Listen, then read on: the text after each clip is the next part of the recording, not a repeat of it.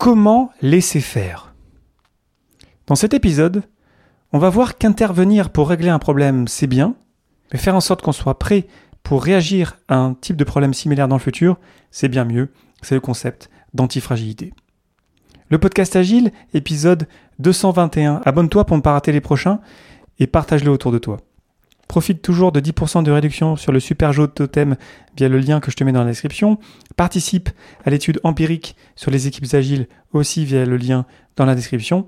Et puis on se retrouve comme d'habitude sur Twitch le mercredi à 17h35 pour la libre antenne. Donc on partage de manière totalement ouverte sur un sujet intéressant. Et ensuite le jeudi avec Constantin Guay de la chaîne Scrum Life pour étudier le guide Scrum.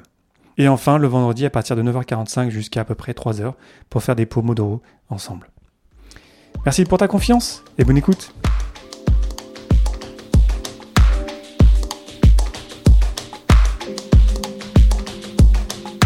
Bonjour, bonsoir et bienvenue dans mon complexe. Tu écoutes le podcast Agile.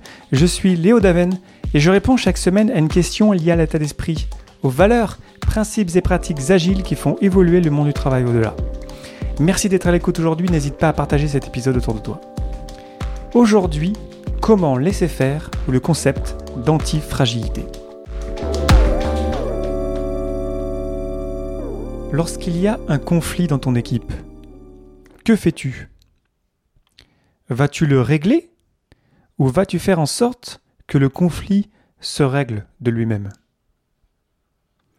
Est-ce que tu vas agir rapidement pour régler un problème?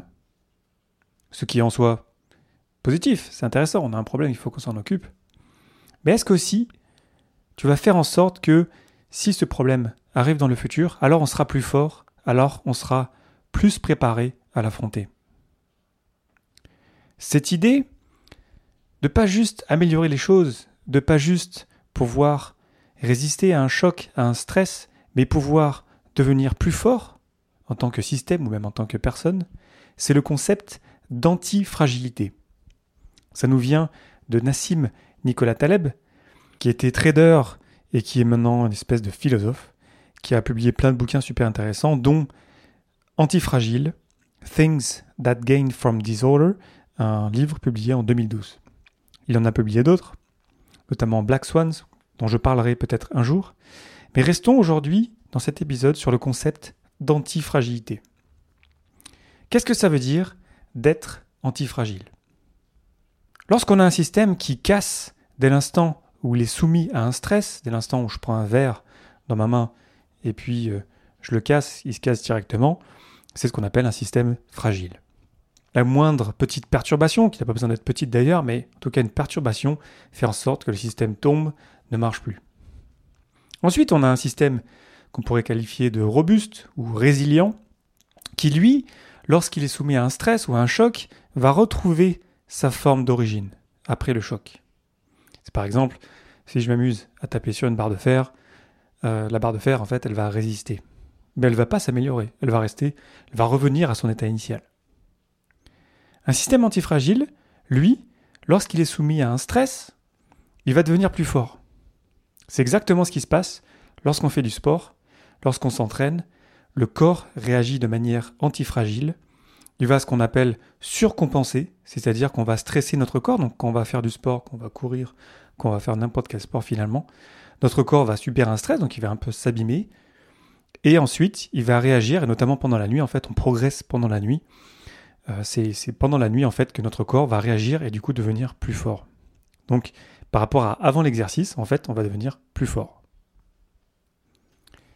Donc c'est un concept super intéressant qui, euh, qui résonne beaucoup avec l'agilité, parce qu'on aime bien dire évidemment que dans l'agilité, on va, on va vite et puis on s'adapte rapidement, ce qui est bien dans un sens, mais peut-être qu'on pourrait faire mieux.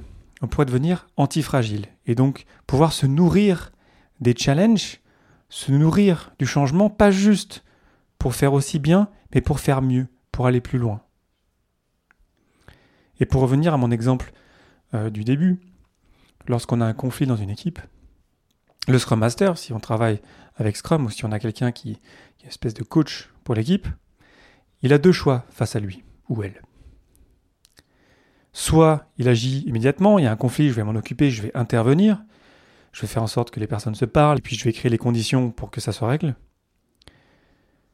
Soit il fait rien, puis il observe, et puis il voit si les personnes se débrouillent, s'auto-organisent, s'auto-gèrent, comme on l'a, euh, selon le terme consacré dans la dernière version du guide Scrum, l'équipe Scrum s'auto-gère, et donc va peut-être arriver à résoudre ce conflit d'elle-même, enfin les personnes qui ont un conflit vont peut-être arriver à le résoudre d'elles-mêmes.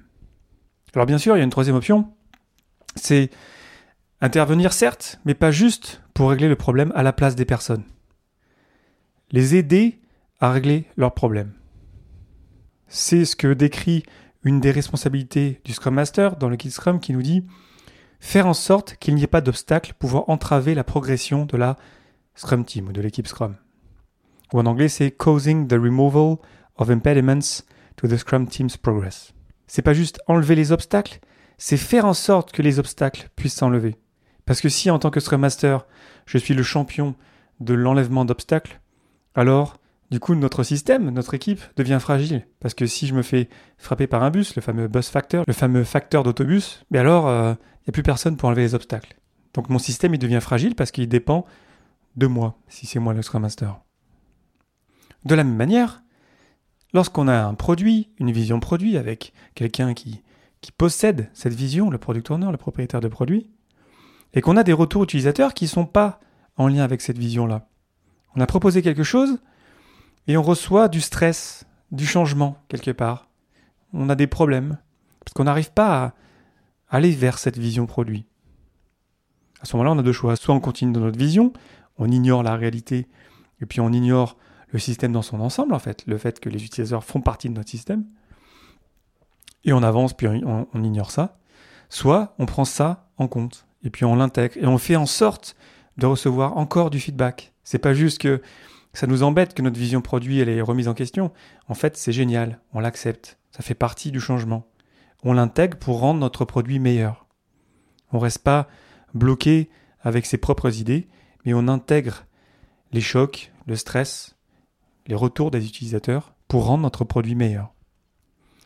Ça m'arrive assez souvent de partager du feedback sur des outils que j'utilise.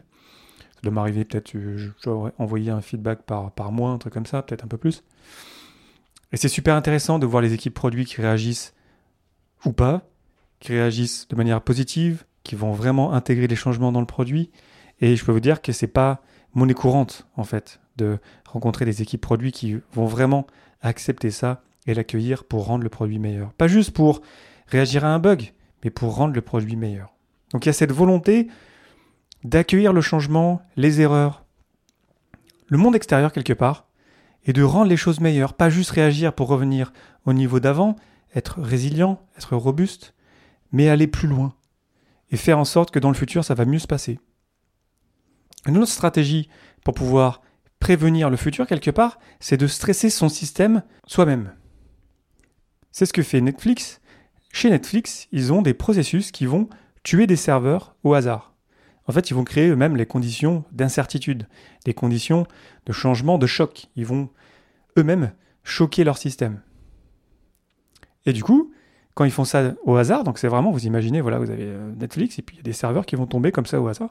Mais du coup, en fait, leur système est beaucoup plus robuste et au-delà de ça, il est antifragile parce que lorsqu'il y a des problèmes dans le futur, ben en fait, ils seront déjà prêts parce qu'ils ont déjà simulé de façon extrême leur système. Donc on peut penser aussi en termes de, ok, c'est quoi le pire qui pourrait arriver et est-ce qu'on pourrait pas faire quelque chose aujourd'hui pour rendre notre système pas juste plus robuste, mais plus antifragile?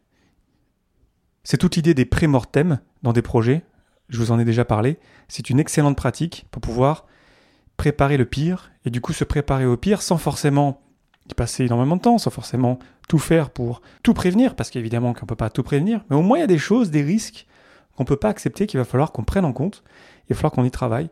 Et lorsqu'on démarre un projet, c'est très intéressant de se poser cette question-là, qu'est-ce qui pourrait arriver de pire? Et du coup, essayer de prévenir ça. Et au-delà de les prévenir, créer le système qui permette de vite réagir aux problèmes. Est-ce qu'il y a beaucoup d'entreprises aujourd'hui qui sont prêtes à réagir très vite aux challenges qui vont tous nous faire face dans le futur? Je ne sais pas, évidemment, j'ai pas de statistiques, mais quand on voit la vitesse de réaction de certaines entreprises par rapport à la pandémie du coronavirus, on voit qu'évidemment il y a différents niveaux de réaction, différentes manières de faire ça. Et c'est intéressant d'observer en fait différentes entreprises qui, plus d'un an après le démarrage de la pandémie, en tout cas des premiers confinements, n'est toujours pas prête à travailler à distance, d'avoir de proposer par exemple des conditions de travail à distance qui soient bonnes pour ses employés. Je parlais de feedback par rapport à notre produit, mais c'est pareil pour le feedback qu'on a lorsqu'on échange, lorsqu'on a une discussion, toi et moi. Et si au lieu d'essayer de gagner la discussion, d'argumenter, de, de, montrer qu'on a raison, si on prenait les arguments contraires comme des changements, comme des erreurs, comme des sources d'informations intéressantes pour pouvoir améliorer notre vision du monde? Ce faisant, en fait, on serait antifragile, on ne serait pas juste bloqué. Non, moi je pense ça. On est intéressé parce qu'en fait, on sait qu'on va devenir meilleur grâce aux idées des autres. Et c'est en ce sens-là que le feedback, c'est un cadeau. Quand on nous donne un feedback, ça ne veut pas dire qu'il est toujours bon, entre guillemets, on peut aussi le refuser. Mais toujours est-il que si on le prend de la bonne manière en se disant que peut-être ça pourrait m'aider à devenir meilleur, alors là, on le voit un petit peu différemment. On se rend vraiment compte que, hey, ça serait intéressant que j'écoute la personne là qui a un avis différent du mien. La crise en soi aujourd'hui qu'on vit, évidemment que c'est un excellent exemple d'antifragilité, dépendamment de où on se place évidemment. Et lorsqu'on voit qu'il y a des vainqueurs de la crise, des entreprises notamment qui euh, ont pu vraiment euh, grandir sur la crise, ben, tant mieux pour elles en fait. Tant mieux pour elles, elles ont été antifragiles. Il y a eu une crise, puis elles ont fait mieux, elles ont réagi, elles ont changé de stratégie ou pas. Enfin, il y a eu des actions qui ont été posées pouvoir être meilleures à travers la crise. Il n'y a pas de, honte à avoir à faire ça, c'est juste être intelligent finalement, et juste se poser la question, ok, ben voilà, ça, ça arrive. On l'accepte. Qu'est-ce qu'on peut faire pour faire mieux, pour pouvoir aller au-delà du problème? Qu'est-ce qu'on peut faire pour pouvoir y réagir de la meilleure manière possible?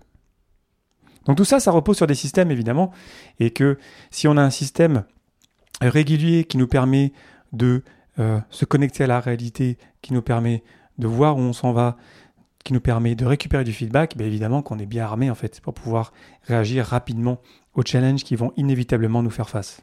Évidemment, là, je vous parle de Scrum, par exemple. Il n'y a pas que Scrum dans la vie, évidemment, mais toute l'agilité, toute l'idée en fait d'avoir des cycles de feedback courts, de pouvoir se mettre tous dans le même bateau, on est tous dans la même équipe, on intègre le feedback et puis ensuite, on ne reste pas accroché sur nos idées, on va se baser sur des vraies données pour pouvoir avancer vers notre vision produit. évidemment que on va plus réussir dans n'importe quelle crise, parce qu'on va pouvoir vite changer de direction, parce qu'on va pouvoir vite changer notre fusil d'épaule. Et pour revenir à Scrum, là où le Scrum Master, il est par essence antifragile, parce que elle ou il veut devenir redondant. Parce que si ça dépend du Scrum Master, alors le Scrum Master, il n'a pas bien fait son job. Le but du Scrum Master, c'est pas juste de régler les problèmes, d'enlever les obstacles, c'est de faire en sorte que les obstacles puissent s'enlever d'eux-mêmes. Donc si je reviens à mon histoire du conflit dans l'équipe, ce serait peut-être, si c'est l'urgence évidemment, d'agir, d'intervenir, parce que là, il y a un gros problème. Oui, il y a un feu, il faut l'éteindre. Mais tout de suite, on continue, on s'arrête pas là, on se dit pas, bah c'est bon, on a éteint le feu, on verra plus tard lorsqu'il y aura un conflit. Non, on continue et on va faire en sorte que les personnes grandissent et puissent d'elles-mêmes pouvoir se partager du feedback ou avoir un meilleur conflit. Donc il y a une notion d'intervention qui est toujours à garder, parce que quand il y a un feu, évidemment, il faut faire quelque chose. Mais il faut aller au-delà de ça et pouvoir vraiment préparer l'avenir et préparer les futurs problèmes qu'on aura, parce qu'on en aura des problèmes. Parce qu'on est une équipe, parce qu'on travaille sur un produit, sur un marché, et on en aura. Donc sur des choses qui risquent d'arriver, notamment des conflits, c'est normal, c'est la vie d'une équipe, ben alors on va intervenir, oui, mais ensuite, et surtout, on va faire en sorte que les personnes puissent grandir de cette expérience et pouvoir être prêtes pour de futurs conflits. c'est un concept extrêmement intéressant qui nous invite à penser système. D'ailleurs, n'hésitez pas à aller écouter l'épisode 104 sur euh, la, pensée euh, euh, systémique. c'est un peu lié aussi à l'épisode de la semaine dernière sur valider une pratique, la boucle de rétroaction, évidemment.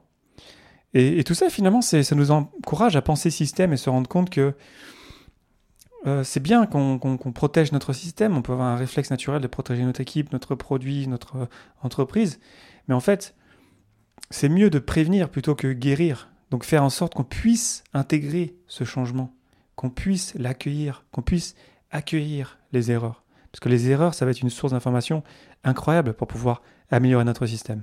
Alors que si on tape sur les erreurs, ou sur les personnes qui ont fait les erreurs, ou les personnes qui reportent les erreurs, ben alors on va cacher les futures erreurs. Et du coup, en fait, on va être fragile par essence, parce qu'on ne les verra pas. Donc, toujours accueillir ça, accueillir le changement, c'est en ce sens que le concept d'antifragilité est très lié à l'agilité, évidemment. Mais c'est, euh, vous c'est très puissant de se dire qu'en fait, voilà, on n'est pas tout seul, on est dans un système, et on va avoir des problèmes, et du coup, la meilleure manière d'y réagir à ces problèmes, en fait, c'est de les accueillir et de penser comment est-ce qu'on peut faire en sorte d'être plus fort plus tard, lorsque ça va arriver de nouveau ou des problèmes similaires. C'est un petit peu ce qu'on fait dans le développement informatique. Lorsqu'on a un bug, on a un bug en production par exemple, et ce qu'on fait, c'est qu'on va pas juste corriger le bug. Bien sûr qu'on va le corriger, mais on va faire en sorte qu'il n'y ait pas ce type de problème à l'avenir. Donc on va écrire des tests pour vérifier que ce bug ne va plus arriver et aller au-delà de ça, pour aller plus loin, pour être sûr que ce genre de problème n'arrive plus jamais. Donc on va renforcer le système, on va être antifragile. Attention toutefois à ne pas trop stresser son système, évidemment. Le stress c'est bon, mais à petite dose. Ça peut être très positif, ça peut vraiment être source d'énergie et de, plein de bonnes choses. Mais si évidemment on stresse trop notre système, si Netflix est tombé euh, tous leurs serveurs chaque semaine, évidemment que ça ne marcherait pas et qu'ils n'arriveraient pas à s'en sortir. Donc il faut être conscient de, ok, on va stresser notre système, mais de manière intelligente. C'est la même chose en sport. Euh, pour venir à l'histoire du corps humain qui surcompense pour pouvoir s'améliorer. Si on s'entraîne trop fort, ben on va se blesser. Et du coup, on ne pourra plus courir, on ne pourra plus faire de sport. C'est la même idée. Donc attention à éviter le burn-out dans le cas par exemple des personnes, prendre soin de soi. C'est bien de se challenger de temps en temps, mais si on fait ça tous les jours, ben, ça marche pas. Donc il y a plein de choses à dire là-dessus, sur l'antifragilité. Mon idée dans cet épisode, c'était vous partager voilà l'essence de ce que c'est que voilà, pas juste réagir à un système, pas juste retrouver son état initial, pas juste être résilient, robuste, c'est aller au-delà et s'améliorer et pouvoir préparer le futur sans dire que on fait des prévisions trop folles sur le futur, évidemment on reste dans l'empirisme, mais il y a des choses qu'on peut faire aujourd'hui. On peut par exemple dans nos systèmes avoir plein de redondances. On peut avoir en tant que Scrum Master faire en sorte que tout le monde puisse enlever les obstacles on peut, en tant que product owner, faire en sorte que la vision produit, elle m'appartient pas juste à moi, en fait, elle est partagée par tout le monde, etc., etc. Faire en sorte que déjà notre système ne soit pas fragile, mais au-delà de ça, qu'il puisse aller au-delà et être encore plus fort et encore plus fort au fur et à mesure. Au final, on en revient à l'expression ce qui ne me tue pas me rend plus fort. C'est aussi simple que ça, finalement. Et encore plus dans des conditions d'incertitude, dans le sens où, voilà, on comprend qu'on ne peut pas tout maîtriser, mais il y a des choses qu'on peut faire quand même aujourd'hui pour être plus prêt pour le futur. Ça ne veut pas dire qu'on ne va pas devoir réagir dans le futur, donc ça veut dire qu'il faut qu'on ait un système qui va nous permettre de pouvoir y réagir rapidement. Mais ensuite, on ne va pas refuser ce changement-là. On ne va pas dire, ben voilà, le, virus il va partir et puis tout ira bien, on va revenir comme avant. Non, on va s'améliorer, on va profiter de cette occasion-là, de cette crise, ne pas, la fameuse expression ne pas gâcher une crise, on va en profiter pour s'améliorer et préparer le futur. Donc c'est un concept super intéressant, il y a plein de choses à dire là-dessus. J'ai essayé d'être le plus court possible, c'est pas facile parce qu'il y a vraiment beaucoup de choses à dire là-dessus. Je serais curieux de vous entendre sur ce sujet-là, il y a plein plein de choses à dire. N'hésitez pas à me dire ce que vous en pensez euh, sur Facebook, sur LinkedIn, sur Twitter comme d'habitude, euh, aussi et surtout dans ma communauté Discord pour pouvoir échanger en fait entre temps. Il y a déjà pas mal de discussions qui se passent sur plein de sujets divers et variés et j'aime bien en fait euh, que vous veniez réagir à l'épisode de la semaine pour me dire ce que vous en pensez. C'est super intéressant pour moi d'avoir un espace pour ça. Donc n'hésitez pas à rejoindre mon Discord via le lien qui est dans la description de l'épisode. Et puis n'hésitez pas à partager cet épisode autour de vous à quelqu'un que ça pourrait intéresser. Et puis comme d'habitude, on s'en parle euh, sur Twitch euh, bientôt. Voilà, je te remercie infiniment pour ton attention et tes réactions. C'était Léo Daven pour le podcast Agile et je te souhaite une excellente journée et une excellente soirée.